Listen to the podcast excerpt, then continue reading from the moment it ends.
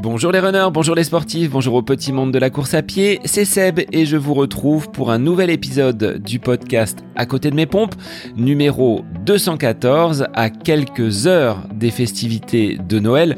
Nous sommes lancés dans cette semaine un petit peu marathon avec euh, des repas de fête, des réunions de famille et je pense quand même un petit peu d'activité physique de façon à faire passer et digérer ces repas un petit peu plus copieux. Cette fin d'année, c'est également l'occasion de jeter un œil dans le rétro, de faire un bilan de ce qu'a été votre année sportive. C'est ce que je vous proposerai la semaine prochaine à travers un épisode en solo dans lequel j'aborderai également mes perspectives sportives pour l'année 2024. Avant cela, je vais passer à la présentation de mon dernier invité de l'année 2023 en la personne de Guillaume Lalu. Ce nom vous parle si vous êtes comme moi amateur de podcast qui traite de course à pied, de trail et de belles histoires. Guillaume a créé son podcast sensiblement à la même période que moi, sur l'année 2020, au moment du Covid. Il était dans une maturation relativement longue avec cette envie de transmettre et d'aborder la course à pied par sa dimension humaine, par des histoires. Son podcast Course épique, c'est un invité, une course et une histoire hors du commun. Derrière son micro, Guillaume accueille des athlètes élites, mais également des anonymes passionnés qui viennent partager un parcours de vie, un moment de course mémorable, des victoires avant tout. Avec Guillaume, dans cet épisode, nous entrons dans les coulisses du podcast Course épique de la création des épisodes à sa ligne éditoriale, en passant également par son activité sportive. Alors merci Guillaume d'avoir accepté l'invitation du podcast À côté de mes pompes, de passer de l'autre côté du micro. Et pour celles et ceux qui ne connaîtraient pas encore le podcast Course épique de Guillaume, vous le retrouverez chaque mercredi sur les plateformes d'écoute. Pour ma part, il est temps de vous souhaiter de passer de très belles fêtes de Noël, partager ces moments avec vos proches, avec votre famille ou vos amis, en ayant bien évidemment une pensée pour les personnes qui seront seules sur ces périodes de fête, seules parce qu'elles travaillent, parce qu'elles sont malades, parce qu'elles sont isolées. Il ne faut pas les oublier. Et je vous laisse profiter de la course épique de Guillaume Lalu. C'est le nouvel épisode du podcast À côté de mes pompes. Bonne écoute à vous Salut, c'est Guillaume de Course Épique. J'ai euh, le plaisir aujourd'hui d'être euh, dans le podcast à côté de mes pompes et je vais vous raconter euh, notamment l'envers du décor de mon podcast Course Épique. Alors bienvenue Guillaume dans cet épisode un petit peu inversé. Aujourd'hui c'est toi qui vas être à te livrer au micro de mon podcast à côté de mes pompes. Je te remercie tout d'abord d'avoir accepté l'invitation parce que Course Épique est un podcast que j'écoute, mais on ne te connaît pas plus que ça. Donc pour mes auditeurs, mais également pour les auditeurs de course épique, eh bien, tu vas te livrer un petit peu plus aujourd'hui. Donc, euh, sois le bienvenu. Merci beaucoup Sébastien, c'est un plaisir. Est-ce que tu peux nous donner quelques petits éléments chiffrés? Est-ce que tu as euh, un héritage, on va dire, sportif assez long? Quel est ton métier? Est-ce qu'aujourd'hui le, podcast est ton activité euh, première? Bah Derrière, est-ce que tu as exercé d'autres professions avant d'être podcasteur? Alors euh, oui, le podcast aujourd'hui, c'est euh, mon quotidien. Euh, je travaille H24 sur ces sujets-là et c'est donc mon, mon gagne-pain. plus que ça, hein, c'est une passion avant d'être un boulot et c'est un peu la, la chance autour de ce projet-là de course épique qui est devenu un projet de soir et week-end, un projet passion qui est devenu aujourd'hui mon job à temps plein, mais qui est resté cette passion. Donc ça, c'est une chance infinie, un privilège incroyable. C'est beaucoup de boulot, mais c'est avant tout beaucoup de plaisir. Donc course épique, effectivement, c'est un petit bébé du confinement, trois ans et demi aujourd'hui. Et euh, avant ça, moi, j'ai commencé dans la musique, qui est mon autre grande passion. Donc, j'ai bossé en maison de disques. Ça a été mon premier job pendant 7-8 ans. Euh, la musique est encore très, très présente dans mon quotidien. Je pense que j'écoute euh, la musique 8 heures par jour, à mon avis. Euh, et, euh, et au-delà de ça, j'ai après dérivé vers des métiers plus du digital. Je voulais découvrir tout cet univers-là, donc au, début des années 2000, mi-2000 on va dire. Et, et, donc j'ai commencé à travailler dans des agences sur des problématiques de communication, des problématiques marketing que se posaient des grands comptes, donc dans divers secteurs d'activité sur des voilà, stratégies de communication et sur des, des façons d'exécuter ces, ces visions. Euh, et donc ça m'a, je pense aussi pas mal aidé dans la conception de course épique et puis dans la relation aujourd'hui que j'ai avec des partenaires sur euh, comment on peut collaborer, essayer de comprendre un peu euh, comment enlever le caillou qu'ils ont dans leurs chaussures et comment course épique peut y contribuer à sa hauteur. Comment tu as mené ce que tu appelles ce projet, ce projet course épique Pourquoi à ce moment-là, au moment du confinement, course épique a, a vu le jour Quelles étaient tes envies, ta motivation à lancer un, podcast sur les différentes plateformes d'écoute? Alors en fait, c'est un, un, cheminement qui a été relativement long, c'est-à-dire que j'avais quand même le quelque part en tête depuis euh, à peu près un an, je pense, cette envie de raconter, euh, enfin de, en tout cas de mettre en œuvre quelque chose autour de la course à pied. Euh, le l'expression n'était pas clairement définie à ce moment-là. Et, et un beau jour, je me suis dit que le podcast finalement présentait des barrières à l'entrée assez faible d'un point de vue technique, donc c'était assez facile de, de s'y essayer. Euh, et donc voilà, j'ai un peu vu la lumière. Je me suis dit que c'était ce sujet-là que j'avais envie d'embrasser euh, et ce, et ce médium-là en tout cas pour le faire. Euh, et avec surtout un angle que j'avais envie de, bah, de, mettre en avant qui était euh, raconter des belles histoires quoi. Raconter la course à pied sous le prisme des émotions et pas forcément sous un prisme très technique conseil euh, performance mais plutôt euh, montrer tous les visages de la course à pied. Moi ce qui me fait vibrer sur une ligne de départ et sur une ligne d'arrivée c'est les premiers comme les derniers. Donc c'est vraiment ça que j'avais envie de mettre en avant et je trouvais qu'il y avait une place pour ça que c'était pas adressé donc c'est comme ça que le, le, projet est né. Euh, après, je l'ai vraiment imaginé Course Épique comme une marque dès le début. Donc euh, il se trouve que c'est un podcast, mais euh, je l'ai toujours envisagé comme euh, comme une marque avec une identité, avec une mission, euh, des valeurs, etc. Enfin vraiment, le, j'étais dans cette, un peu cet héritage-là, cette déformation professionnelle qui, je pense, me sert aussi pour aujourd'hui essayer de développer un peu le, le, le podcast sur d'autres d'autres canaux. Euh, et, euh, et, donc voilà. Et euh, donc il y avait cette idée de se dire que c'était finalement accessible d'un point de vue technique. Et par ailleurs, je bossais à ce moment-là dans une startup. J'étais déjà une startup dans le digital. Et il y avait une approche très décomplexée du Enfin voilà, un peu en mode plein de petits hacks, tenter des choses, on essaye, on itère. c'est pas parfait, on y va quand même. Donc c'est un peu ce qui m'a aidé, je pense aussi. Et je, je, dois aussi beaucoup à la fondatrice de cette boîte, ce côté un peu décomplexé de tenter les choses, de pas avoir peur du jugement parce que c'est quand même un, sacré saut en avant. Euh, c'est assez confortable d'être derrière un micro parce que c'est la façon la plus discrète de s'exposer finalement initialement. Donc moi ça m'allait euh, plutôt bien. Euh, et mais ça, mais ça reste quand même un, un saut et forcément on s'expose à des oreilles, à des potentiels critiques, des avis, des jugements. Et il faut quand même faire le faire le pas et quand même on n'a pas l'ambition d'être écouté par des milliers de personnes. Il y a quand même un petit truc qu'il faut à un moment débloquer, c'est la prise en parole en public et, et c'est jamais un exercice très simple. Donc voilà, ça m'a un peu décomplexé euh, toutes ces périodes-là de ma vie où on tentait pas mal de choses dans, dans ce cadre professionnel. Donc ça m'a ça m'a un peu euh, donné l'ultime coup de coup de, de, collier, tu vois, le coup de talon pour euh, pour lancer le projet de façon assumée et sereine. J'avais mon premier invité tout de suite en tête, donc tout ça s'est mis en place. le logo, le nom, la description et, et, ce que je voulais en faire, ça s'est mis en place en, en quelques heures, quoi, en deux heures de temps, je pense.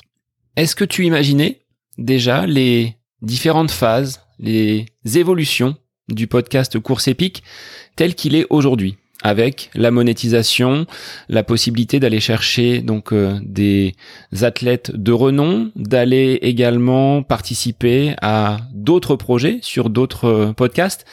Où est-ce que tu étais dans une vision, tu l'as dit, hein, un petit peu décomplexée avec euh, une tentative On voit ce que ça donne et malgré tout, bah, j'aurais franchi cette étape-là parce que de mon côté, ce que j'avais déjà évoqué dans différents épisodes, c'est cette euh, crainte, cette peur d'appuyer sur le bouton enregistrer. Une fois qu'on l'a fait, c'est beaucoup plus simple derrière. Écoute, ça a été, euh, c'est on peut on peut toujours se méfier de ces discours a posteriori mais moi c'est enfin c'est le cas. J'avais aucune ambition particulière pour course épique de de même soupçonner que ça puisse être euh, un jour une possibilité de de gagner ma vie. Euh, je pense que le marché du podcast était moins mature qu'il est aussi aujourd'hui même si il n'y a pas si très si longtemps que ça. Le, le marché c'est quand même pas mal structuré. Il y a encore beaucoup beaucoup de chemin euh, sur euh, il y avait beaucoup d'éducation à faire sur le, le podcast. Mais mais c'était insoupçonnable. Et puis c'était clairement pas l'ambition. Pour moi c'était de me dire si quelques personnes écoute le podcast, c'est déjà amplement suffisant. Euh, ce qui compte finalement, c'est que ces histoires prennent vie, qu'elles soient audibles, qu'il y en a une trace. Donc c'était vraiment ça la, la première ambition du podcast. Euh, J'ai su tout de suite euh, en, en, terminant l'enregistrement du premier épisode que j'avais qu'une envie, c'était préparer le prochain. Euh, donc ça, c'était un super signal. Et c'est vrai qu'on le sait, euh, toi aussi, euh, aussi bien que moi, c'est pour le coup, c'est l'ultra endurance, le podcast. C'est-à-dire que la, la, la, récurrence, la régularité, est quand même un gros sujet. Donc il y a quand même beaucoup de podcasts qui sont abandonnés au bout de 6, 8, 10 épisodes. Donc voilà, entretenir la flamme sur la durée, sur des formats hebdomadaires, voire plus, c'est vrai que c'est un, un, gros challenge. Mais j'ai senti dès ce premier épisode que c'était enfin je me sentais euh, prêt pour ça et que j'avais envie et cette euh, cette envie là elle s'est pas euh, elle s'est pas évanouie avec le temps au contraire elle s'est elle s'est amplifiée et donc voilà et après sur la la la monétisation, ça n'a pas été évident tout de suite. Euh, enfin, ça n'a même pas été envisagé de toute façon. Et puis, je suis rentré dans une régie qui s'appelle Acast, donc qui a la possibilité de commercialiser en fait les espaces publicitaires de course épique au même titre que moi je peux le faire de mon côté. Donc euh, chacun fait un peu ce qu'il a à faire. Euh, et euh, et si tu veux le, le, le un été j'ai une campagne donc c'était l'été 2021 je pense.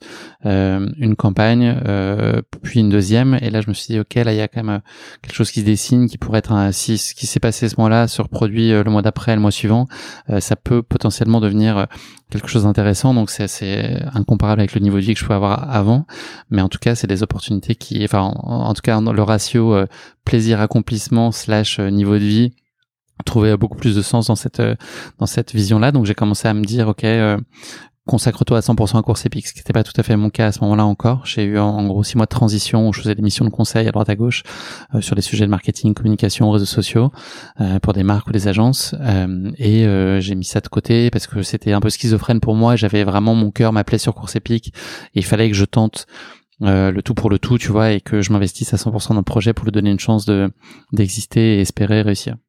Quel a été le regard de tes proches à l'écoute des premiers épisodes et quand tu as pris ta décision de faire le grand saut et de te lancer pleinement corps et âme dans Course Épique, ce projet qui te fait vibrer encore aujourd'hui? C'est une très bonne question. Euh, beaucoup de bienveillance, c'est ce que je ressens euh, d'ailleurs dans, dans tout là, là j'ai fait un sondage, tu vois, tout récemment sur le podcast pour essayer de préciser l'éditorial sur l'année prochaine, essayer de voir un peu selon les gens euh, ont envie pour la suite parce que ça pose question quand ça fait trois ans et demi que tu es sur un format même si j'apporte de la diversité et de la variété euh, on a envie d'être toujours euh, répondre aux attentes quoi des auditeurs. Est-ce qu'on leur apporte de la valeur toujours? Donc j'ai reçu beaucoup de messages euh, très bienveillants encore euh, et ça fait chaud au cœur et voilà c'est ce que j'ai ressenti aussi dès le début alors évidemment il y a un biais c'est les proches etc donc forcément ils te disent que, que c'est super.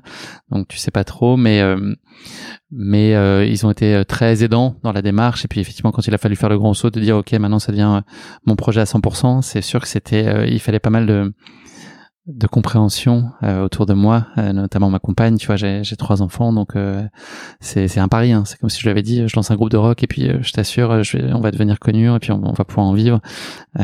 C'était c'est en soi un pari. Et puis la route est de toute façon encore très longue, mais j'étais très bien accompagné. Je pense que ça m'a aidé aussi, ça m'a donné confiance sur un le fait de pouvoir me lancer et puis deux, ce que j'ai trouvé chouette, c'est euh, ce qui a été noté, ça m'a beaucoup surpris par les auditeurs, c'est le c'est le, travail fourni derrière en fait, de se dire que tout, tout enfin à la fois l'angle et le positionnement que j'avais choisi semblaient trouver un public, donc ça c'était super, et par ailleurs noter en fait le sérieux avec lequel je faisais les choses, et ça pour moi c'est aussi un truc auquel je m'astreins, de vraiment de bosser, essayer d'avoir une approche singulière, différente, euh, et voilà, et pas compter mes heures pour bien faire les choses et c'est vachement agréable de sentir que c'est aussi euh, observé euh, autour de soi par par les proches et par des auditeurs qui qui voient que voilà il y a au-delà de l'envie il y a aussi des moyens qui sont mis pour euh, faire en sorte que les contenus soient espérons-le le plus intéressant possible.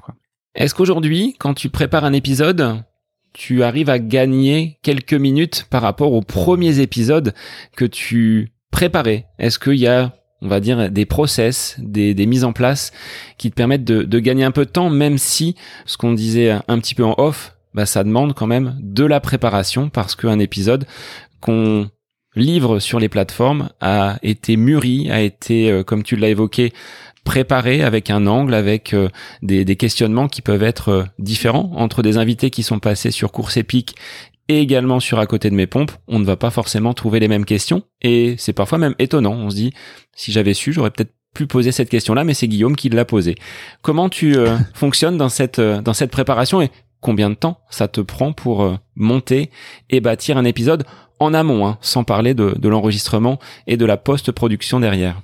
J'ai pas gagné énormément de temps euh, entre ce que je faisais au début et ce que je fais aujourd'hui parce qu'il y a quand même pas mal de spécifiques en fait. C'est ça qui est euh, mon souhait aussi et qui est un peu le, enfin ce impose le format que j'ai choisi, c'est que il y a beaucoup de, enfin, il je, je, y a pas tellement d'industrialisation possible euh, parce que à chaque fois c'est du tailor-made en fonction de mon invité. Euh, il y a plein de petites rubriques qui m'imposent d'aller chercher euh, à droite à gauche des choses très spécifiques, là, les petites questions d'à côté, euh, la question qui pique, la petite question d'intro, enfin voilà ce genre de choses. Les présentations des courses, ça m'oblige à aller chercher à chaque fois du custom, même si après voilà et puis se plonger dans la vie d'un invité, ça prend quand même du temps. Donc tu vois, je mets entre au mieux 3 heures et au moins bien 4 heures, 4 heures et demie à préparer l'interview, je pense. À peu près, c'est le temps que ça me prend aujourd'hui. Donc euh, voilà, j'essaie de m'aider parfois d'outils, tu vois, de chat GPT, pas pour rédiger des questions, mais pour aller sourcer de la matière, etc. Ça peut potentiellement faire gagner un peu de temps parfois sur des idées, des anecdotes, des choses comme ça. Mais ça reste euh, mineur dans, dans le temps que ça me permet de gagner. Euh, et après, la complexité, euh, c'est que euh, bah, tu le sais aussi, on, on, je suis pas un média euh, désincarné. le course épique, c'est aussi Guillaume, donc moi je suis délibérément, en tout cas, je me sais le mettre en retrait et au service de, de l'invité, mais par la force des choses, il y a une patte qui est la mienne que les gens aiment ou aiment pas, mais ce, ce que les gens, enfin les gens qui me suivent en tout cas y adhèrent. Euh, et ça, c'est un truc qui se délègue pas, qui se voilà. Donc ça, ça m'impose à moi d'être euh, extrêmement impliqué sur toute la partie notamment éditoriale, notamment sur la partie réseaux sociaux, etc. pour un peu garder l'esprit la tonalité de ce que je suis. Euh, et c'est vrai que c'est difficile. Ce serait logique de pouvoir déléguer une partie du défrichage, des interviews, etc. Donc j'essaie de le faire pour faire parfois un peu le, le, le, le gros, enfin les, grosses infos clés, etc. pour avoir un premier niveau, faciliter la, la, la, ma capacité à, à me plonger dans la vie d'un invité, mais globalement, je dois quand même y mettre euh, ma patte euh, beaucoup. Donc, euh, je trouve que c'est aujourd'hui pour moi le plus difficile à déléguer. Autant sur tout le reste, je fais le chemin de plus en plus et je m'entoure et, et c'est génial, ça m'apporte beaucoup. Ça crée une dynamique d'équipe, mais c'est vrai que tout ce qui est réseaux sociaux, écriture des épisodes, etc., c'est un truc qui est qui prend beaucoup de temps et, qui, euh, je pense, me demande le plus d'énergie. C'est pour moi le, truc le plus difficile. Me plonger dans la rédaction d'interview, c'est le truc qui me demande le plus de jus de cerveau aujourd'hui, parce que j'essaie de me creuser la tête et tout ça. Mais c'est c'est un plaisir, mais c'est voilà, c'est c'est assez intense et j'ai finalement j'ai pas tant euh, j'ai pas tant réduit le temps de boulot sur euh, sur la préparation d'interview. Pour répondre à ta question, trois minutes plus tard. aujourd'hui, Guillaume, quand tu prépares un épisode, quels vont être les critères qui vont t'orienter vers un profil d'invité. Comment tu choisis ces euh, personnes, que ce soit des anonymes ou des champions hein? Ce que tu as mis en valeur, c'est que il faut qu'il y ait un invité, une course et une histoire hors du commun. Après, peu importe le palmarès ou le nombre de médailles, je dirais, euh, obtenues par tes invités, c'est avant tout l'humain que tu places au cœur de tes épisodes? Ouais, ça va être le critère de choix principal avec effectivement quand même cette idée, j'ai cette notion d'équilibre en tout cas que j'essaie de maintenir entre euh, entre les genres de mes invités, hommes-femmes, entre les les effectivement, est-ce que c'est des, des, des, premiers de peloton, est-ce que c'est plutôt euh, milieu ou que de peloton? J'essaie de voilà de, de, vraiment euh, bien équilibrer tout ça pour pas qu'il y ait de tunnel d'athlète élite ou de tunnel d'amateur. J'essaie de, de répartir à peu près bien. J'essaie de varier un peu la typologie de course aussi, enfin d'équilibrer un peu tout ça. Donc c'est un savant mélange. Euh, j'ai voilà, j'ai un listing d'invités d'avance qui est, qui est assez long, mais ça peut être bousculé par euh, par une suggestion d'un seul coup. Quelqu'un propose quelque chose et là je me dis ah ouais ok c'est l'histoire qu'il faut faire euh, là maintenant. Après voilà la, la, clé de la réussite, le le rêve, c'est la conjonction de trois choses. C'est euh, la bonne histoire, la bonne personne pour le porter, et puis que moi je sois je sois dans le coup ce jour-là aussi. Donc si on arrive à aligner ces trois choses-là en général, ça fait un bon épisode. Il peut y avoir des variables euh, et des variantes à ça qui font que ça marche aussi. Euh, si l'histoire est super forte et, peut-être un peu moins bien racontée, ça peut marcher aussi. Si la personne a beaucoup de bagou et que la, course en soi est un tout petit peu moins folle, ça, ça marche aussi. Donc voilà, jusqu'à maintenant, je suis quand même euh, très très content de, des invités que j'ai pu j'ai pu avoir. À chaque fois, moi, je plonge. En tout cas, je marche dans l'histoire et je m'attache à ce qu'on me raconte et, et, ça marche bien quoi. Donc j'ai, j'ai pas eu de, de grosses déceptions jusqu'à maintenant ou, ou d'épisodes. Je me suis dit ok après, je, je... c'est logique. Hein. Il y en a qui sont euh, plus forts que d'autres. Euh, selon moi, mes critères pour les auditeurs, ça va être aussi, euh, certains épisodes dans lesquels ils vont plonger, d'autres pas. Euh, c'est aussi en fonction un peu des goûts de chacun. mais moi, j'essaie de j'essaie d'avoir un socle minimal un peu de de, de, de qualité. C'est aussi pour comme ça que j'ai développé un peu ce format, c'est de se dire que quoi qu'il se passe, quelles que soient un peu les variables, il y a quand même la puissance du format qui est au-dessus qui fait qu'on va retrouver ses petits. voilà, on a ses chaussons, on sait qu'il y a telle rubrique, que là il va se passer ci, ça. Enfin, c'est assez structuré. Moi, j'essaie d'être constant aussi dans ma tonalité, dans, dans le regard que je porte sur sur mes invités. Donc tout ça, ça donne une espèce de de socle euh, qui permet ensuite bah, idéalement de le, sublimer avec euh, des belles histoires et la bonne personne pour le raconter mais en tout cas voilà, faire en sorte que que les gens passent de toute façon un bon moment. C'est moi mon critère numéro un euh, c'est comme là c'est sinon on passe un bon moment tous les deux. Il y a de grandes chances que les auditeurs qui ont choisi de venir écouter le podcast passent un, un très chouette moment aussi. C'est comme ça que je le je le raisonne à chaque fois. Alors tu as une voix relativement posée. On se sent vite à l'aise quand on écoute course épique. Et derrière tu laisses le temps à tes invités comme j'aime le faire, hein, de se livrer. Et c'est peut-être ça la clé de la réussite, le fait qu'ils puissent, à un moment donné, livrer des choses qu'ils n'ont peut-être pas l'occasion de déverser sur d'autres sur d'autres médias. Écoute, euh, c'est gentil, c'est vraiment ce que je cherche à accomplir en tout cas. Euh, moi, je suis au service de, de cette histoire-là et au service de mes auditeurs, donc euh, c'est moi j'ai ce rôle de facilitateur et, hum, et c'est vrai que j'attache beaucoup d'importance dès l'appel en fait de euh, pré interview euh, de créer ce climat de confiance et de bienveillance et d'expliquer à, à mon invité que tout se passera bien et que je suis là pour l'accompagner euh, dans voilà dans dans sa narration et euh, et j'ai cette chance, je pense que mes invités me fassent globalement très confiance et se libèrent en fait de façon très facile. C'est quand même quelque chose qui ressort beaucoup quand on coupe le micro et qu'on débriefe de l'épisode voilà, j'ai des des profils parfois plus timides ou autres qui sont euh, qui sont livrés en confiance euh, et qui ont euh, voilà qui ont les envoyé valser toute voilà toute toute crainte pour pouvoir se livrer de façon euh, très spontanée sans calcul. Donc ça ça donne des, des entretiens qui sont puissants aussi. Euh, euh, voilà je pense qu'ils livrent souvent des choses qui sont pas à raconter ailleurs parce que voilà moi je fais en sorte de vraiment les mettre dans ce cocon autant que possible de confiance et d'être voilà euh, en retrait quoi. C'est un peu le, vraiment l'idée principale. Au niveau de ta pratique sportive et du lien que l'on peut faire avec course épique est-ce que tu retrouves finalement des valeurs dans course épique que tu peux vivre à travers les trails, à travers les compétitions que tu as que tu as pu vivre. Cette humanité, mm. cette chaleur, cette euh, bonne ambiance. Ouais ouais, on retrouve ça pleinement. Moi, je trouve que l'écosystème dans lequel on évolue est, est génial. Hein. Ça a été une découverte pour moi. Je viens pas de ce sérail là non plus, donc j'ai découvert ça il y, a, il y, a, trois ans et demi avec très vite des athlètes euh, de renom qui ont ont été accessibles, qui sont rendus disponibles. Donc c'est ça, c'est aussi là, je pense, la particularité de ce bel univers dans lequel on évolue, c'est que les gens euh, ont su, euh, pour la très grande globalité, euh, rester très simple et connectés à des valeurs hyper chouettes. Donc voilà, cette dimension humaine qu'on ressent chez, chez tout un chacun, qu'on ressent aussi chez les élites, elle est hyper précieuse. C'est ce que moi aussi effectivement j'aime j'aime des courses sur ces rencontres, sur le lien que j'ai aux auditeurs, les messages qu'ils m'écrivent, etc. Tout ça c'est c'est très agréable et puis euh, et c'est ce qui moi m'anime quoi et qui fait que j'ai envie tous les jours. Euh, et effectivement après sur la sur la course à pied c'est tout un parallèle sur euh, mais qui est, plus, qui est peut-être un peu plus convenu mais sur la vie d'entrepreneur tu vois qui est de un moment de faire preuve de résilience il y a des coups de moins bien des moments où tu te poses la question aussi dans ton boulot de pourquoi t'es là à quoi ça sert ce que tu fais.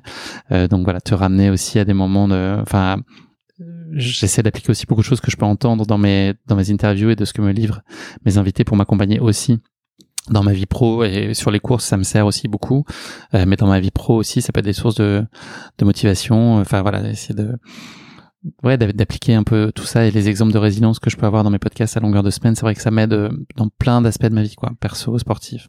Tu arrives quand même à trouver du temps pour aller courir Comment tu organises tes, tes, journées Parce que tu dis, je vis 24 heures sur 24 avec le, le, podcast. Donc même quand tu pars avec les chaussures aux pieds, tes pensées sont tournées vers un prochain invité, vers une idée d'épisode, vers euh, une prochaine, euh, une prochaine saison Ouais, c'est vrai que c'est bah, je pense pas comme pour tout entrepreneur, le, le, le projet euh, dépasse, enfin vient, vient prendre la place sur plein de sphères, plein de moments perso en tout cas. donc l'entraînement, moi, oui, effectivement, je, je suis assez j'aime beaucoup avoir un programme en fait qu'on m'explique euh, que mardi il faut que je cours de telle façon etc le jeudi ça sera comme ça. Donc je me je me tiens bien à ça, donc je suis euh, très discipliné et ça me structure, je pense, beaucoup dans la vie. Donc j'essaie de faire de la place effectivement dans mon quotidien pour ça. Euh, donc c'est soit très tôt le matin, souvent euh, avant que la, la, journée démarre avec les enfants, etc. Ça, démarre par nature euh, assez tôt. Euh, là je vais y aller à la pause déj. Tu vois aujourd'hui comme on enregistre, je vais en profiter. Je suis à la maison, je vais aller à la pause déj plutôt. mais j'arrive, enfin je fais de la place en tout cas pour ça parce que c'est essentiel et même si ça ça rallonge un peu les journées où ça voilà c'est c'est comme voilà, toute personne qui s'entraîne ça vient un peu se placer avant ou après c'est sûr que ça fait des grosses journées mais c'est hyper important et oui c'est effectivement un lieu où bah, je pense comme tout le monde, je reviens beaucoup mieux que quand je suis parti. J'ai plein de situations qui sont éclairées, donc il y a beaucoup d'entre elles qui sont des situations de boulot. Euh, il y a, euh, c'est aussi un moment où j'écoute des podcasts beaucoup quand je cours. Enfin, je suis, je suis jamais sans rien dans les oreilles. Euh, donc c'est toujours des podcasts. C'est assez rarement des podcasts de course à pied, euh, justement pour euh, voilà un peu m'emmener ailleurs. Donc c'est des podcasts business, culture. Enfin voilà, je, je varie un peu société, actu. Je, je varie un peu les plaisirs. True crime aussi, j'aime bien. Euh, mais voilà, donc je suis, euh, ça m'aide aussi moi un peu à m'évader, partir dans mes pensées et autres. Euh, et puis ça m'aide à parfois à résoudre effectivement des, des, questions, remettre en perspective des frustrations de boulot et se dire que la est à leur juste place, quoi. Mais comme ça peut aider sur plein de thématiques perso, le sport euh, peut aider aussi à un peu remettre bah, les, choses à, leur, bon emplacement, quoi. Alors Guillaume, entre les tout premiers épisodes de course épique et ceux que tu sors dernièrement, qu'est-ce qui a changé? Est-ce que le regard est toujours le même? Est-ce que tu as fait évoluer ta, ta, façon de voir les choses? Au contact, tu le disais, hein, de ces sportifs, qu'ils soient anonymes ou qu'ils soient champions Est-ce que tu as euh, une vision qui est un petit peu différente? Est-ce que ça évolue? Tu le disais, hein, j'ai sondé ma, ma, communauté pour euh, voir un petit peu comment faire évoluer le, le podcast. Comment tu as cheminé entre euh, mai 2020 et aujourd'hui? C'est très intéressante question à nouveau. J'ai le cap que je m'étais fixé quand j'ai imaginé Course Épique, je le tiens toujours. Et je pense que c'est ce que les gens et les choses auxquelles ils adhèrent. Donc après, elle peut prendre différentes formes d'expression et différents formats. Mais cette vision-là initiale de raconter euh, les plus belles histoires de course à pied, euh, quelles qu'elles soient, pour, euh, dans le meilleur des mondes, inciter les gens à, oser, encourager la pratique. C'est quand même ça le, le graal absolu et c'est les plus beaux messages que je peux recevoir quand un invité me dit qu'il a rechaussé les baskets, que il a commencé par un 10 km et que là il va faire sa première diag trois ans après et que course épique a été une des composantes de ce cheminement. Bah voilà, c'est une super belle récompense. Donc je pense que tout ça, ça a pas bougé.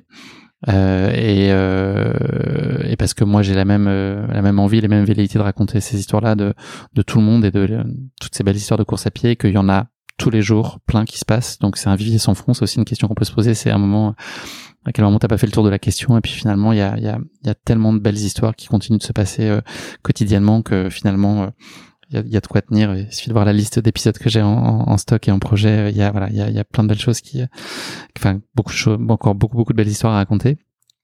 Après, ce que j'ai compris euh, et qui m'a beaucoup aidé, c'est quand j'ai fait justement la même vague de sondage il y a à peu près un an et demi. Euh, ce que j'expliquais tout à l'heure, c'est que le but du jeu pour moi, c'est de développer un format autour de courses épiques, donc euh, avec euh, des rubriques, enfin voilà, des espèces de repères pour les auditeurs qui soient très clairs. Euh, donc ça a la limite, enfin ça, ça a le bénéfice de créer un cadre, et ça a la limite de peut-être parfois euh, manquer de, de, de, diversité, en tout cas de, de, questionner sur la répétition éventuelle de, de ce format-là, à quel moment.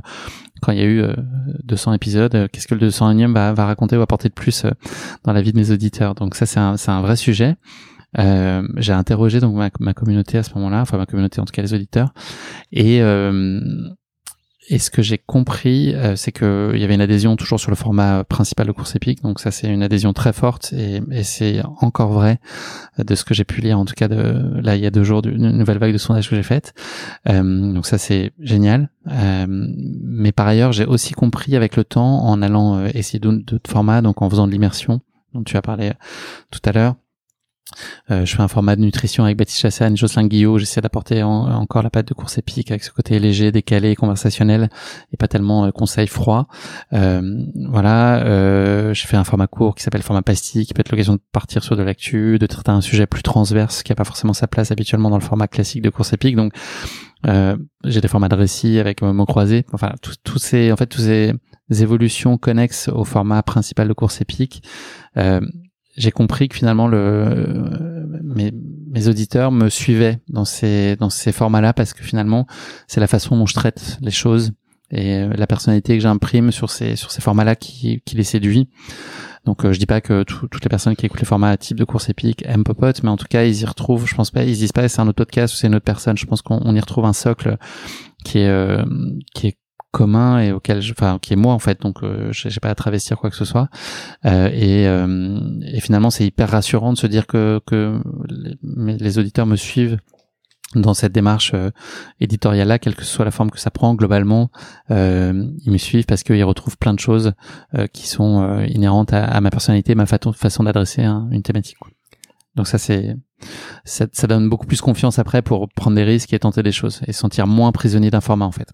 Alors en termes de prise de risque, Guillaume, il y a un format qui apparaît très peu sur Course Épique, ce sont des épisodes solo où tu pourrais te livrer. Alors il y en a eu pendant le marathon des sables, tu as réalisé ton, ton récit via le, via le podcast.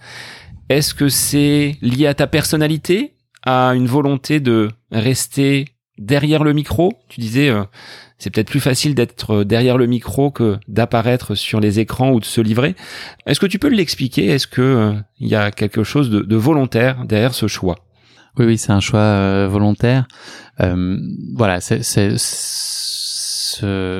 fait de se mettre en avant, c'est pas quelque chose après euh, lequel je, je cours, sans mauvais jeu de mots. C'est, c'est,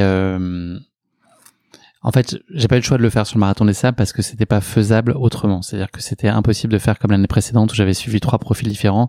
J'avais déjà une pression sportive importante sur le fait de réussir à finir ce marathon des sables et c'est sûr que c'était une pression que je me suis mise moi-même hein.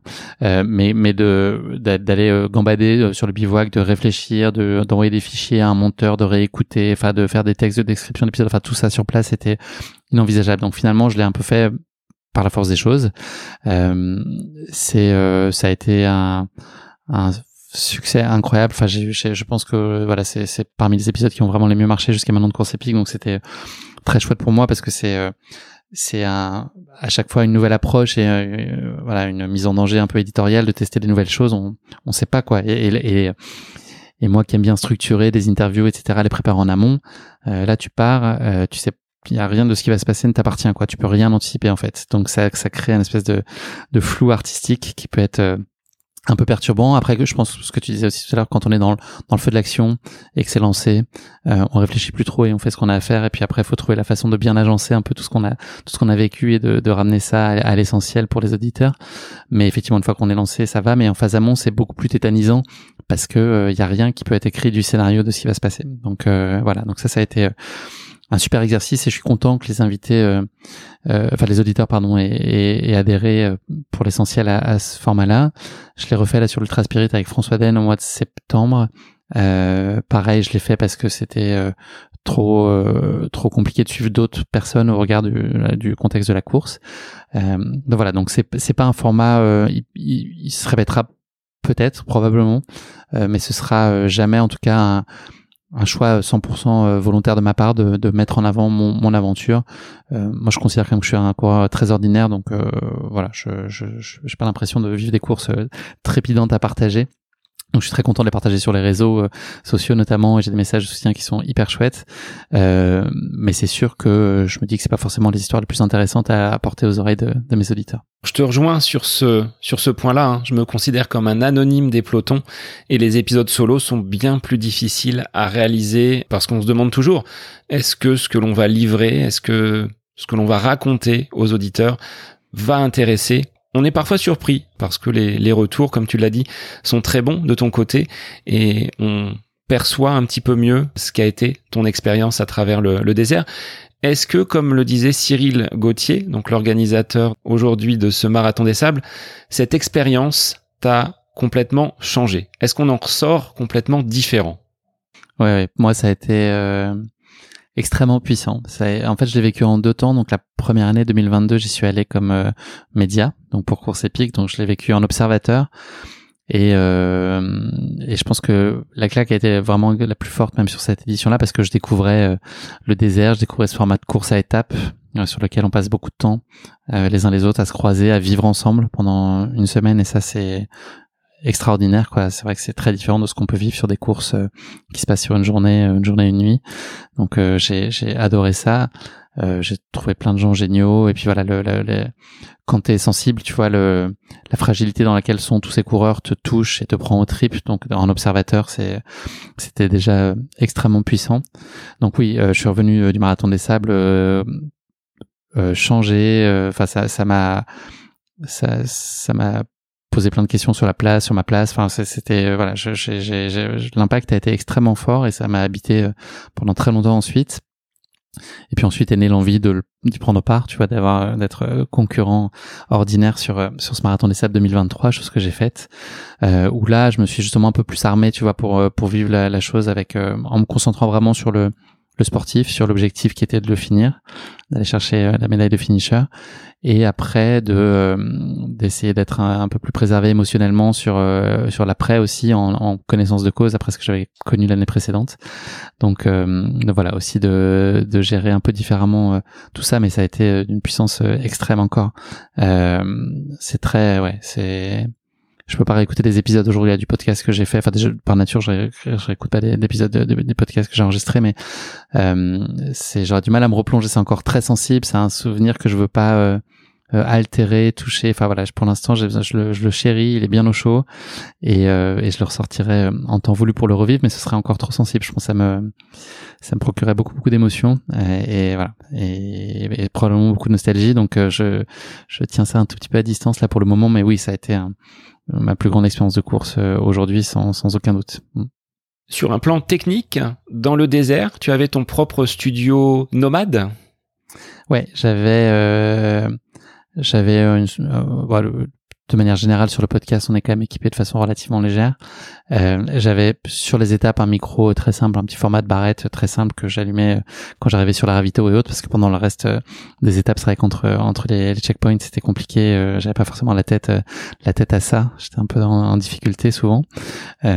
et ensuite, ouais, il y avait du matériel un peu plus sophistiqué pour pouvoir enregistrer mes messages le soir au bivouac et, le matin avant de partir et je remettais ce je remettais ce micro euh, c'est un format Zoom, c'est un format un peu plus un peu plus gros euh, à l'équipe d'organisation qui s'occupait de la fréter de checkpoint en checkpoint. Donc j'avais pas à le porter dans mon sac, j'avais juste mon ma petite barrette que ce micro que je portais ça oui sur moi pendant la course, mais c'est on parle de quelques dizaines de grammes. Aujourd'hui, Guillaume, quand tu enregistres euh, des épisodes, tu as tendance à te déplacer ou tu le fais comme on le fait aujourd'hui par euh, écran interposé? C'est sûr que le présentiel est mille fois préférable pour euh, l'énergie et ce que ça crée comme interaction avec l'invité. Donc, c'est ce que j'ai envie de privilégier aujourd'hui. Euh, il y a quand même un certain nombre de contraintes limitantes qui font que moi je suis à Paris, que mes invités sont quand même souvent pas très loin des Alpes, euh, ou en tout cas pas à Paris. Donc euh, je, reste une petite économie aussi aujourd'hui, donc je peux pas tout à fait me permettre de prendre un train euh, toutes les semaines en termes de temps et en termes de budget, de partir toutes les semaines interroger des gens à Montpellier, Toulouse, Annecy, Chamonix, etc. Faut que je sois un peu précautionneux là-dessus, mais j'essaie quand même de faire de de plus en plus et d'essayer de créer les conditions pour que ça puisse être euh, fait en, en présentiel ça reste vraiment pour moi l'idéal mais il y a malheureusement plein de contextes dans lesquels c'est c'est pas possible. Mais euh, mais oui le, au-delà de la qualité technique de l'enregistrement la, la dynamique est bien meilleure et c'est beaucoup plus agréable. Et une fois que l'enregistrement est dans la boîte qui s'occupe de la post-production? Au début sur les premiers épisodes tu devais être aux manettes tu évoquais tout à l'heure le fait de, de déployer des personnes qui peuvent euh, t'apporter leur, euh, leur soutien technique. Aujourd'hui, Course Épique, ça représente combien de personnes qui travaillent ou gravitent autour de toi? Aujourd'hui, là, j'ai deux personnes qui sont permanentes autour de moi. Donc, j'ai euh, Clara qui intervient sur toute la partie création, design, vidéo, etc. Donc, c'est un, un, des gros sujets aussi pour moi que je, je muscle depuis quelques depuis quelques mois sur les réseaux sociaux notamment. Euh, pour essayer de faire des choses plus plus quali. Euh, et euh, j'ai euh, Lucas qui travaille en stage, qui lui m'accompagne sur la partie plus éditoriale. voilà, une toute petite partie des réseaux sociaux sur la publication sur TikTok et YouTube, mais c'est moi qui garde la main sur l'édito et la relation avec les les abonnés et les auditeurs sur les réseaux. c'est important pour moi de ne pas déléguer ça. Donc ça c'est ça c'est le socle vraiment au quotidien. Ensuite j'ai des freelances avec qui je bosse de façon euh, constante là aussi avec qui on échange euh, plusieurs fois par semaine, qui sont sur des périmètres plutôt techniques, donc qui sont des monteurs effectivement. Euh, donc que ce soit sur mes projets course épique. Donc effectivement j'ai monté jusqu'à il y a peut-être un an, je montais tous les épisodes. Là ça m'arrive encore d'en monter certains ou de les réécouter, de les rééditer, etc. parce que euh, parce que euh, problème de timing ou autre euh, donc voilà je, ça m'arrive de le faire encore de façon ponctuelle mais sinon j'ai des monteurs qui bossent avec moi sur course épique et aussi sur les projets que j'ai par ailleurs puisque je produis deux podcasts à ce jour. Il y a le podcast de l'UTMB qui s'appelle Crosspass qui est un podcast anglophone Euh, voilà, donc j'ai un chef de projet qui, qui gère aussi toute la partie technique. Et j'ai le podcast de Baou, la marque de nutrition, qui s'appelle Hors Sentier, euh, sur lequel je travaille aussi avec un, ingénieur du son qui est là pour les enregistrements et pour la partie euh, post-prod. Donc voilà, c'est c'est c'est des équipes qui sont là autour de moi et ponctuellement je peux activer voilà des profils édito. Là je je remets à flot le site la newsletter etc donc j'ai un profil édito qui qui m'aide aussi Kylian bah, que tu as reçu euh, il y a pas très longtemps euh, si je me trompe pas. Euh, et, euh, et, donc voilà, donc tout ça c'est une petite équipe et c'est c'est un. Alors j'allais commencer par le truc un peu le, moins shiny, mais c'est c'est un soulagement dans le sens c'est c'est précieux de partager en fait cette aventure et, et c'est vrai quand on est tout seul, on est on est confronté à plein de questions, plein de doutes régulièrement. et, et on n'a pas forcément beaucoup de monde auprès de qui se tourner donc c'est très chouette de pouvoir partager cette dynamique là d'être investi euh, euh, collectivement sur des projets c'est voilà c'est extrêmement positif. Ça crée une super dynamique ça permet d'être meilleur. Enfin voilà c'est c'est hyper précieux. Donc euh, je suis très content de, de tout ça et je je ne souhaite que ça soit que le début quoi. Je veux vraiment toujours être garant euh, de, de, de, ce que course épique reste euh, l'expression de ce que j'ai envie d'apporter comme vision sur la, la course à pied, qu'on on y retrouve ma, ma patte dans tous les points de contact de, que peuvent être course épique avec les, les auditeurs. Mais c'est sûr que euh, être entouré, le partager, puis tout ça pour essayer de livrer des choses meilleures, je pense que c'est c'est une grosse ambition pour moi. Donc j'espère qu'on sera plus que ça rapidement. C'est l'idée en tout cas pour pouvoir développer le projet et puis que course épique vive euh, plus fort, plus régulièrement, euh, sans, sans perdre en qualité. Alors la difficulté, lorsque l'on est aux manettes d'un projet, et je le vis que ce soit sur le plan entrepreneurial ou du podcast, c'est de pouvoir déléguer et garder l'essence même de ce que tu souhaites mettre. Tu disais j'ai euh, j'ai une patte, j'ai une tonalité. Là, il faut que tu puisses arriver à retranscrire précisément aux personnes qui effectuent le montage ou qui composent les contenus sur sur les réseaux ce que tu souhaites vraiment apporter, c'est peut-être là la, la plus grosse difficulté. Ouais, tu as vu, as vu très juste effectivement, c'est la plus grosse difficulté. Alors je pense qu'il y a une part de lâcher prise aussi quand on est, euh, quand on monte ce projet-là et qu'on fait tout du sol au plafond. C'est sûr que c'est difficile euh, de un peu laisser, euh, enfin certaines choses, les accepter de les déléguer. Euh, Aujourd'hui pour moi c'est euh, vital, indispensable. Ça m'apporte beaucoup de plaisir, donc il faut absolument que, que je le fasse. Je, je, suis aussi en capacité de le faire financièrement là où c'était pas possible il y a quelques années. Donc c'est aussi le moment pour moi de, m'entourer. Et euh, et je, suis quand même convaincu que euh, euh, avec un rôle de, de, supervision mais sans être complètement le nez dedans il y a la possibilité de se faire quand même accompagné et que une grosse partie du travail peut être euh, déjà accompli par des personnes qui sont meilleures que moi sur certains périmètres et que et que moi là je, suis un peu le, garant ensuite de tout ce qui vivra euh, au regard des, des, des, gens qui suivent euh, course épique. Mais c'est un travail effectivement que moi je dois faire sur moi d'accepter de le faire plus. Mais j'ai la conviction intime et qu'il faut que je le fasse et que c'est tout à fait approprié de le faire sans sans pour autant travestir l'esprit de course épique en restant impliqué ce qu'il faut pour que tout ça soit encore cohérent euh, avec ma, vision. Est-ce que tu arrives à prendre des pauses malgré tout? Te dire aujourd'hui, cette semaine, cette quinzaine, je vais m'éloigner un petit peu du podcast. Peut-être que pendant l'été, tu passes euh, des, des, épisodes un petit peu replay plutôt que de livrer des épisodes euh, un petit peu un petit peu frais. Comment tu euh, montes justement ces, ces épisodes saison après saison. Est-ce que tu as vraiment un, calendrier qui dit à partir peut-être du 15 juillet, là je m'occupe vraiment de ma famille et je lâche un petit peu course épique, qui va s'auto-piloter avec euh, des replays des meilleurs épisodes, de ceux qui t'ont le, plus marqué? Comment s'organisent les différentes saisons? Alors, je culpabilise un peu à faire ça, je t'avoue, pas créer du contenu euh, original chaque semaine. Donc, en, réalité, euh, je pense qu'il y a trois semaines dans l'année où c'est des replays, c'est-à-dire qu'il y a deux semaines l'été euh, et euh, une semaine à Noël, tu vois, ou un espèce de format best-of, ou voilà, je, je, je, je réfléchis. J'avais il y a un, de Noël, j'avais fait des épisodes avec tous les motos euh, la fin qui m'étaient donnés par mes invités, donc leur, leur devise que je thématisais. Donc voilà, c'est de, de repackager des contenus existants, ou sinon il y a des replays un peu plus euh, bêtes et méchants, des épisodes qui ont effectivement le mieux marché ou qui moi m'ont le plus euh, emballé.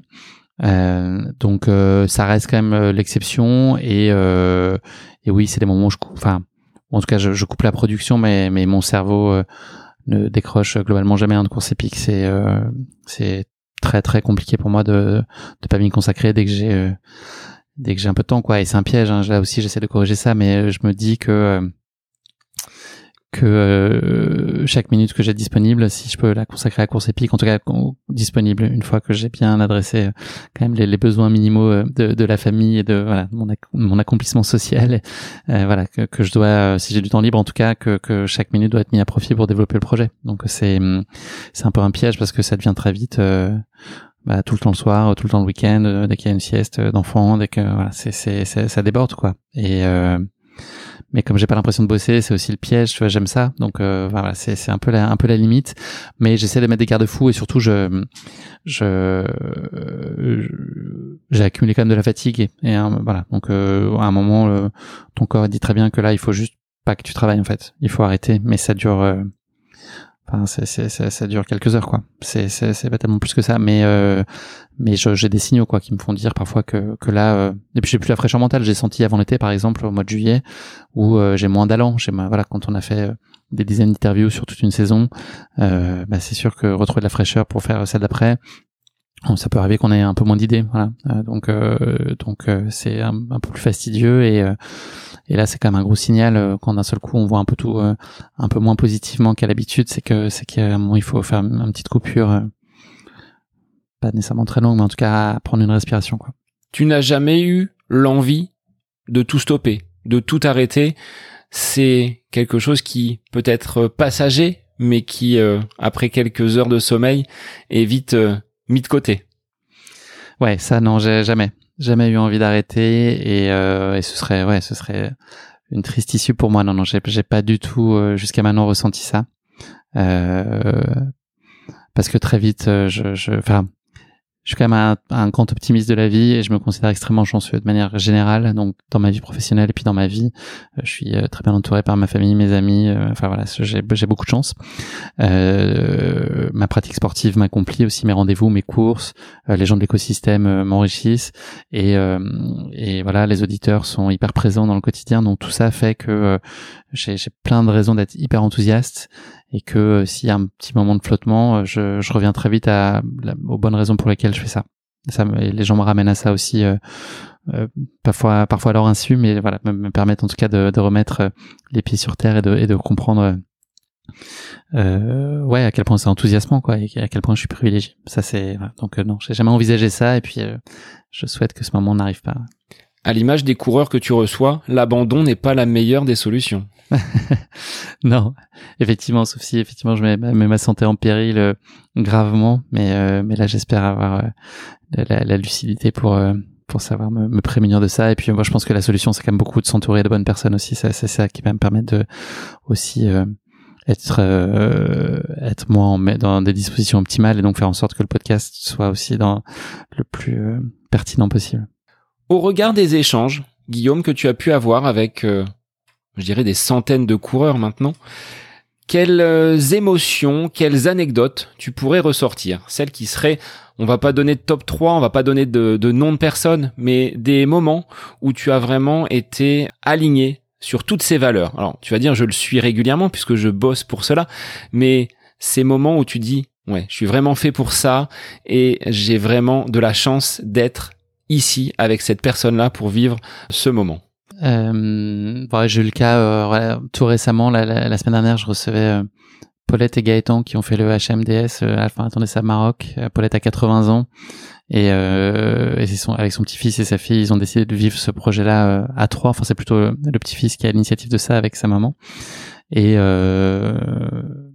et j'ai trouvé ça très touchant parce que voilà, elle a, elle a réussi ce, ce défi-là. Euh, et au-delà de ça, euh, son parcours de vie d'un autre temps, en fait, euh, d'avoir eu un enfant à 17 ans. Enfin, on était dans une discussion qui, qui sortait un peu du simple cadre aussi de ce qu'on peut avoir habituellement comme discussion dans course épique, parce que c'était une autre époque, donc de comprendre sa, bah, la façon dont elle a grandi, ses blessures béantes, comment la course à pied a trouvé sa place dans sa vie à 40 ans. On devait être en 1980, elle avait 40 ans. la place de la femme était très différente, même avant ça, elle était déjà très très complexe. donc c'était un moment hyper intéressant où là on allait aussi, enfin l'humain derrière l'invité était extrêmement présent avec quelque chose qui était un peu singulier par rapport au, profil que j'ai pu recevoir euh, habituellement. Après voilà j'ai des j'ai aussi des lieux, tu vois, où je suis. c'est pas tellement des invités, mais c'est une semaine UTMB. Là, je suis comme un poisson dans l'eau. Je suis tout feu tout flamme, j'adore, je butine, je passe d'une personne à l'autre, je reçois des invités que j'adore, je passe des super moments, je fais des émissions, je vais enregistrer un format vidéo, je croise des gens, on va prendre un café avec un athlète ou avec un copain coureur qui vient faire une petite course de l'UTMB. Enfin, c'est aussi des voilà ces contextes-là qui me qui me qui m'amuse aussi enfin voilà sur lequel je prends beaucoup plaisir mais ça m'arrive au Templier à la diagonale récemment ça a été la même chose. Enfin voilà c'est j'aime beaucoup cette émulation des, des, événements où je me retrouve dans toutes les valeurs des gens que je croise dans ces moments-là. Et euh, et c'est vrai que voilà sortir des invités c'est difficile parce que ils ont quand même il y a quand même un espèce de tronc commun euh, dans lequel euh, moi je me retrouve beaucoup quoi. Euh, donc il y a des feelings plus ou moins marqués avec certains invités. Mais euh, mais ouais, j'ai toujours été fasciné par les par les athlètes de haut niveau, quand même, je dois avouer. Euh, donc euh, c'est sûr que j'ai voilà, cette discipline-là que moi j'essaie de m'imposer aussi à, mon échelle. C'est un truc qui me, qui me fascine aussi, donc j'aime bien avoir ces discussions-là avec eux. Et puis euh, et puis j'adore parler avec des gens comme moi qui ont des histoires euh, dingues. Et voilà, je trouve qu'il y a ils sont quand même globalement tous très proches en termes de valeur de soi. J'ai pu, je voilà, je, pourrais citer vraiment beaucoup beaucoup d'athlètes qui que j'estime beaucoup et pour lesquels j'ai beaucoup de d'affection. Mm. Cette euh, reconnaissance au niveau de l'UTMB et des autres organisations qui euh, te, te permettent d'assister en tant que média à ces différentes courses, est-ce qu'il y a de ton côté une satisfaction, une reconnaissance du travail accompli? Parce que toi comme moi, nous ne sommes pas issus des écoles de journalisme, mais tu as une qualité d'écoute. D'où elle vient? Cette capacité à faire ressortir des émotions, à aller chercher au plus profond des invités bah, les questions qui découlent derrière de ces instants un petit peu magiques où l'invité est en confiance et vient livrer des choses qui sont parfois absolument inconnues. Hmm. Euh, je, pense que c'est un héritage de moi, ma personnalité, qui est que euh, le bon moyen de pas avoir à se raconter, euh, c'est aussi de poser beaucoup de questions. Donc c'est des choses que je pense que j'ai beaucoup fait euh, dans ma vie plus personnelle depuis toujours. Donc euh, quand j'arrive à une table, je vais plutôt enchaîner les questions et pas forcément. voilà, c'est aussi un moyen pour moi de pas pas répondre à certaines. je sais pas si c'est une timidité mal placée ou autre. Et j'ai pas en plus j'ai pas de de blessures de vie terribles. J'ai pas de secret qui me. Enfin, je me, je, je me sens psychologiquement stable et, et j'ai une vie très chanceuse. Mais c'est vrai que j'ai plutôt ce tempérament depuis toujours dans, dans des sphères déjà personnelles d'aller euh, à, bah, d'être à l'écoute et d'aller solliciter, euh, enfin d'essayer de comprendre qui, qui est à côté de moi quoi et son, son, son parcours de vie, ce qu'il veut bien me, me raconter. Euh, et voilà. Et donc c'est aussi une façon peut-être de me protéger. Pour moi, je sais pas de quoi précisément, mais mais d'avoir un, un, petit sujet psy là-dessus à, peut-être à, à, creuser. Mais j'ai, enfin c'est ce que je fais dans Course épique et la continuité de ce que je suis personnellement et de ce que mon, mon héritage même euh, plutôt dans la vie. Et de te balader, comme tu le dis, hein, comme un poisson dans l'eau du côté de, de l'UTMB, ça ne fait que renforcer ta passion et ton envie d'aller chercher toujours plus des, des invités. Est-ce qu'il y en a que tu aimerais justement attraper? Des, des gros poissons, des, des invités de renom, comme tu dis les, aduler un petit peu, enfin être impressionné par ces sportifs de, de très haut niveau Tu cocherais qui sur euh, ta shortlist? J'ai pas une réponse euh, euh, hyper enthousiaste, tu vois, un espèce de fantasme. Parce que ce que je me disais pendant très longtemps, c'est, tu vois, le jour où j'ai eu François Den, j'ai eu Kylian, etc. Qu'est-ce que je fais après ça, quoi? Donc en fait, j'avais pas très envie que ce moment arrive. Donc j'ai la chance de, de, côtoyer François là récemment pour des pour des épisodes notamment sur le Tra Spirit. Euh, Kylian, j'ai eu la chance de le rencontrer pour le podcast de l'UTMB. Euh, voilà, j'ai j'ai ce qui me travaille et ce que j'ai envie de réaliser, euh, que j'ai quand même la chance de vivre aussi avec Courtenay et Jim, que j'ai Courtenay de Water et Jim Wamsley que j'ai eu dans, dans le podcast. Euh, la dimension internationale pourrait pour moi être une sorte de de ouais de, de, de nouvelles euh, ouvertures en fait d'aller côtoyer enfin d'aller interroger plus d'athlètes internationaux. Ça pourrait être euh, des choses qui pourraient me me plaire. Euh, voilà. Donc euh, faut que j'y travaille aller sur des courses peut-être aussi à l'étranger un peu plus. Enfin voilà c'est des choses auxquelles je, je réfléchis.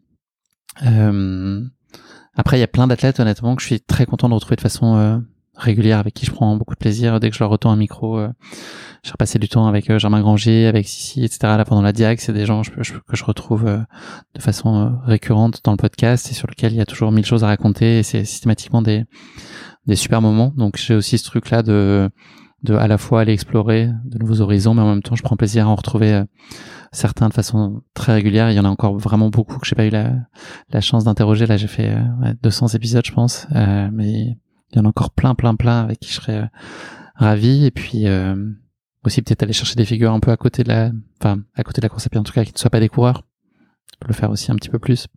Donc il y a encore de de belles perspectives de, de développement au niveau de, de course épique, en sachant que tu travailles également sur d'autres euh, formats. Dans mon bain avec Mathieu Blanchard, tu étais euh, tu étais également aux manettes. Il y a aventure épique également. Enfin, il y a d'autres choses qui euh, qui gravitent avec un studio de production, on peut l'appeler on peut l'appeler ainsi. Est-ce que tu peux en dire deux mots sur bah, la façon dont tu as cheminé pour arriver d'un podcast, d'un projet à une entreprise de production de contenu audio? Écoute, effectivement, le l'élément déclencheur, ça a été euh, incontestablement dans mon bain que voilà on a initié avec Mathieu Blanchard et puis avec euh, All Sound qui m'a accompagné aussi sur la partie euh, production. Euh, j'avais cette envie de raconter de façon immersive voilà le, cheminement jusqu'à une réalisation qui peut être qui est une course avec le succès ou le non succès peu importe mais en tout cas de montrer tout le cheminement. Et à l'évidence Mathieu était un, parfait euh, enfin voilà incarnant pour pour ça et il était très partant et voilà on s'est voilà on a vraiment envie de mettre à flot ce ce projet là ensemble. Donc c'était absolument génial. Olsand était le partenaire rêvé pour lui donner une, une forme aussi aussi chouette euh, le podcast a connu un succès euh, incroyable. Je, je, regardais les stats hier, là, on a dépassé les 700 000 écoutes, ce qui est euh, complètement, enfin, qui sont pas des chiffres standards de, dans le podcast, avec surtout voilà des, des, écoutes qui ne s'arrêtent pas dans le temps. donc on a fini le dernier épisode en septembre l'année dernière. Donc en 14 mois, on a eu encore des centaines de milliers d'écoutes. Donc c'est un succès incroyable, intemporel. C'est aussi la beauté de, du podcast. Donc voilà, donc ce, ce en tout cas, ce, ce projet-là autour de Mathieu m'a donné envie de euh, réfléchir à d'autres concepts euh, et euh, d'accompagner des marques voilà sur leur sur leur problématique. Et moi je crois quand même beaucoup à la puissance de l'audio pour créer des expériences hyper puissantes d'aller capitaliser sur un, temps d'attention très privilégié auprès de, de sa cible. Parce que ben, le, le, podcast c'est une démarche intentionnelle. C'est pas un post qui arrive sur un feed Instagram qu'on n'a pas choisi. Là c'est vraiment je me cocoon je vais aller écouter ce podcast ça va me faire du bien. J'aime j'aime pas mais en tout cas j'ai initié cette cette démarche là et quand je l'écoute, j'ai a priori, euh, je suis concentré sur ce qui se passe, euh, donc euh, j'ai, je suis en capacité de recevoir aussi des choses sur du temps long, sur de la pédagogie. Enfin, on peut me raconter plein de choses et et il y a ce, cette dimension très intime de l'audio. une voix qui vient se placer dans l'oreille, c'est quand même extrêmement puissant en termes d'intimité. Donc tout ça me naît aussi d'une conviction profonde de la puissance du format audio quoi. donc j'ai envie de faire ça avec cette idée enfin en tout cas cette conscience que euh, c'est un peu une démarche d'agence hein, de d'imaginer euh, d'accompagner des marques euh, et puis d'imaginer un, podcast qui va répondre à, à leurs besoins. Donc c'est aussi intellectuellement moi ça me stimule. C'est aussi une un complément à mon activité de course épique qui me permet de de garder de la fraîcheur un peu sur tous mes projets en ayant plusieurs cordes à mon arc. Voilà. Et donc c'était un peu le un peu l'idée de, de, de créer ce studio qui s'appelle Sportcast voilà, et puis qui arrive jusqu'à tout récemment, euh, un peu l'enrichissement de l'écosystème euh, avec le lancement d'Aventure épique sur lequel je, vais en fait euh, traiter de la même façon dans Course épique toute la thématique outdoor hors course à pied. Donc mon dernier invité c'était Steven Yarrick. Avant ça c'était un aventurier qui s'appelle Rémi Camus. J'ai eu Sam Davis qui est navigatrice qui a fait le Vendée Globe. J'ai eu Mathieu Torder qui a fait le pôle Sud en 51 jours. Enfin voilà, j'ai des très chouettes invités. Et, euh, et c'est beaucoup de plaisir aussi pour moi. Euh, voilà, c'est cette envie, elle est née de d'un échange que j'avais avec Théo Curin en mois de mai, quadrille amputé, euh, qui, euh, qui, a relevé des défis incroyables de natation, euh, traversé du lac Titicaca notamment, et, et, à écouter son histoire. Pour moi, elle était d'une puissance inouïe, même titre qu'une qu'une histoire de course à pied. Donc je me suis dit que c'était chouette de faire vivre aussi ces histoires. Euh, que j'avais peut-être pas la bonne coquille avec course épique pour raconter ça, euh, pour pas que les gens se perdent. Donc il fallait que je le, je le silote. Et c'est comme ça qu'est née Aventure épique à la rentrée, qui est aussi euh, c'est un petit bonbon à côté pour moi sur lequel je prends beaucoup de plaisir donc c'est un, bébé podcast euh, il apprend tout juste à marcher mais euh, j'ai gagné du temps par la force de voilà la courbe d'expérience de course épique euh, voilà m'aide à la fois dans la dans, dans la façon de le concevoir et puis euh, les la référence course épique m'aide à avoir des invités aussi euh, de beau calibre alors que c'est un podcast tout jeune. Donc c'est aussi voilà c'est tout ça vient en tout cas m'accomplir en complément de course épique qui est aujourd'hui la chose le sujet auquel je me consacre de façon la plus, la plus dédiée. Voilà tout ça est aussi important pour moi à côté. Alors tu arrives à booker tous ces créneaux d'enregistrement est-ce que tu en as parfois plusieurs par jour pour permettre l'alimentation de ces euh, contenus semaine après semaine? Non, j'en ai pas plusieurs par jour. Euh, je l'ai jamais fait, je crois pas. Euh, hormis sur des courses et autres, mais en temps normal, ça m'est jamais arrivé. Et, euh, c'est mon gros sujet. Ça, c'est le truc sur lequel je dois, je dois. Mais le fait de m'entourer me permet beaucoup plus de le faire aujourd'hui, mais d'arriver à anticiper un peu plus les épisodes. Je sais ce que je veux faire, mais j'ai pas nécessairement le temps de les enregistrer. Et et donc il faut que j'arrive à prendre un peu plus d'avance parce que ma, ma grosse crainte c'est de me dire ok si mon invité me est pas là cette semaine j'ai pas d'épisode la semaine prochaine c'est c'est toujours un peu la terre s'arrêtera pas de tourner pour personne mais euh, mais en tout cas moi c'est vrai que c'est un truc qu'il faut que j'arrive à, à, mieux traiter sur lequel je suis en train de reprendre le contrôle là, depuis quelques depuis quelques semaines. Et c'est aussi l'idée de de s'entourer. C'est pour euh, surtout s'assurer de pouvoir euh, bah, sortir des épisodes qu'ils vendent qu'il pleuve qu'il neige que je parte à la diag ou que je sois en week-end ou que j'ai plein de boulot cette semaine là faut qu'il y ait un épisode qui sorte. Donc d'être d'être constant dans, dans, tout ça et, et, et en ayant l'esprit euh, pas trop angoissé à l'idée de d'être à la pêche aux épisodes et, et de rusher pour euh, pour les les post-produire et autres euh, voilà. Alors on, on, batch parfois un petit peu si on prend l'expression culinaire des, des épisodes. je le vis aussi hein, quand les vacances approchent. Je sais que je ne vais pas être là pendant X jours, voire X semaines, et je sais que les auditeurs sont à l'affût. J'ai eu à une reprise un épisode qui a dû sortir en, décalé, mais de quelques heures à la suite d'un incident technique. Je sais pas si ça t'est arrivé, Guillaume. Euh, là, c'était un petit peu panique à bord. Je crois que des gens n'ont pas couru ce vendredi matin de novembre parce que l'épisode n'était pas sorti. Donc, toi, on arrive quand même à, à être immersif dans leur euh, dans leurs habitudes sportives. Écoute, c'est flatteur, c'est chouette. Ça t'a as trouvé là une place indispensable dans leurs oreilles. Euh, moi, j'ai pas, je, je crois pas avoir eu de, de cas comme ça jusqu'à maintenant, mais euh, ouais, j'ai vraiment des auditeurs qui sont euh, très compréhensifs. Tu vois, quand ça arrive l'été justement pour euh, revenir à ça, ils me disent tous, euh, tu peux faire une coupure, pas de scrupules, on, on t'attend quoi, on sera là quand tu reviendras. Quel est le profil d'ailleurs des auditeurs de, de course épique? Est-ce que tu arrives à le, à le cerner? C'est globalement 25-44. Euh, c'est euh, quand même des gens.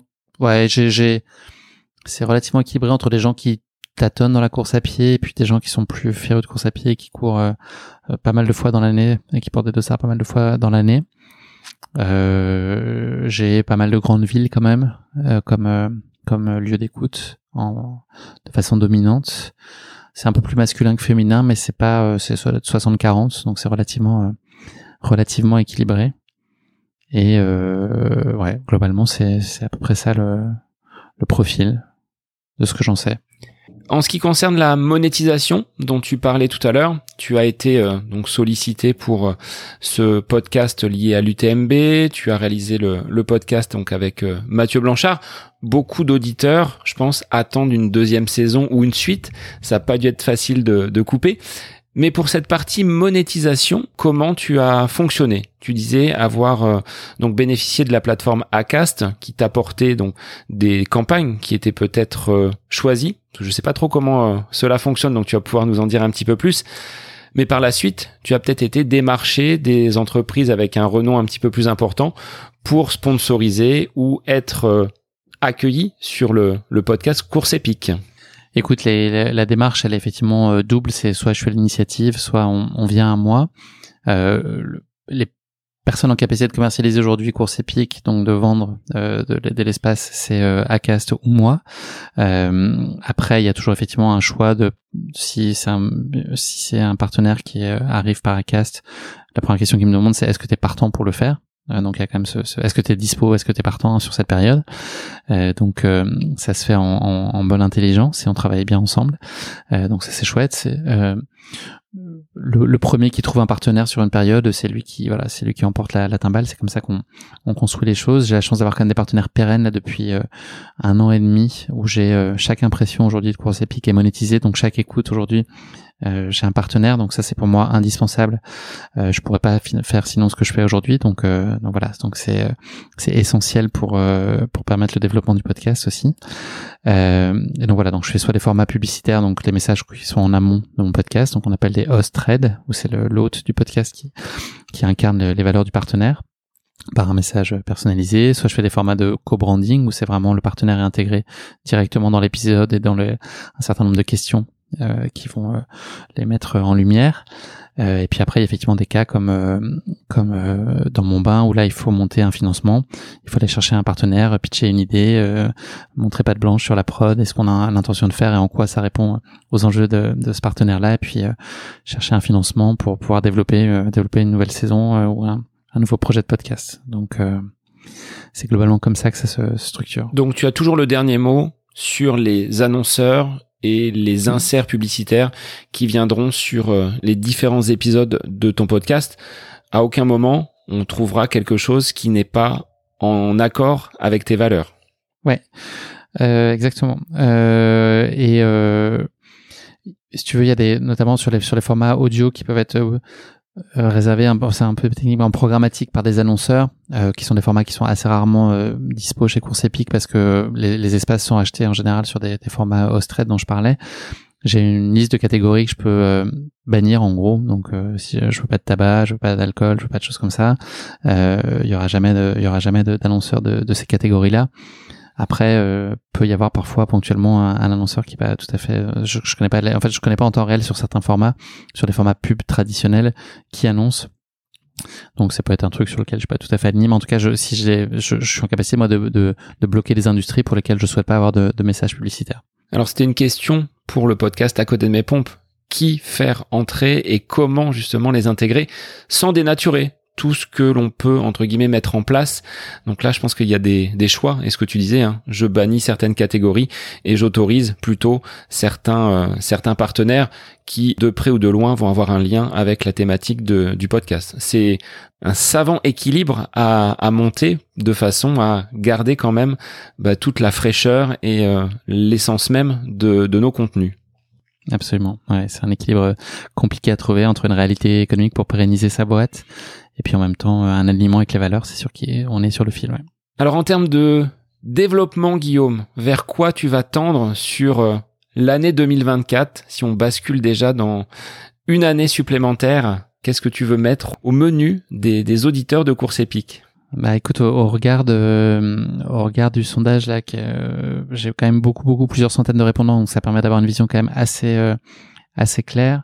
je suis conforté dans le format tel qu'il existe euh, principal. Après, moi, j'ai vraiment des velléités de, euh, de, de positionner Coursepi comme un média global. Donc vraiment, euh, l'audio reste au cœur, mais euh, d'être plus fort sur euh, YouTube, d'être plus fort sur les réseaux, d'être meilleur sur TikTok aussi. Enfin voilà, de créer des expériences contenu plus holistiques où finalement la marque Course Épique vit avec son esprit, quel que soit l'endroit où on, a décidé de, de vivre avec. Donc voilà, c'est vraiment de, de muscler cette cette euh, cette approche de contenu plus global euh, en perdant pas euh, de vue ce que voilà la, vision de, ce que je cherche à faire. Donc voilà donc c'est ça quand même les gros mouvements et c'est un peu ce que j'ai initié le sens du recrutement aussi de, Clara avec moi sur la partie euh, vidéo et autres. C'est vraiment d'être d'être encore plus puissant sur cette sur cette partie là et d'installer la marque globalement. Donc ça c'est déjà un beau gros chantier euh, qui est, je pense, essentiel pour aussi continuer de donner de la valeur euh, à, la marque course épique, euh, ça c'est important, euh, valeur perçue, hein, j'entends. Et, et donc voilà, et bah, c'est notamment voilà, j'ai développé cet été là des premiers formats purement vidéo.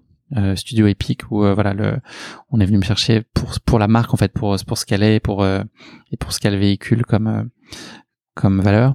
Et, euh, et donc c'était chouette pour moi de voir que Course Épique pouvait vivre aussi, s'affranchir un tout petit peu du podcast et aussi vivre, en propre sur deux canaux de, distribution. Donc voilà, donc l'idée c'est quand même de, de vraiment étendre euh, tout ça, euh, de développer des nouveaux formats aussi, donc à la fois sur l'audio. Donc ça c'est aussi euh, assez central et, euh, et, je planche aussi pas mal là-dessus pour aussi continuer à étoffer.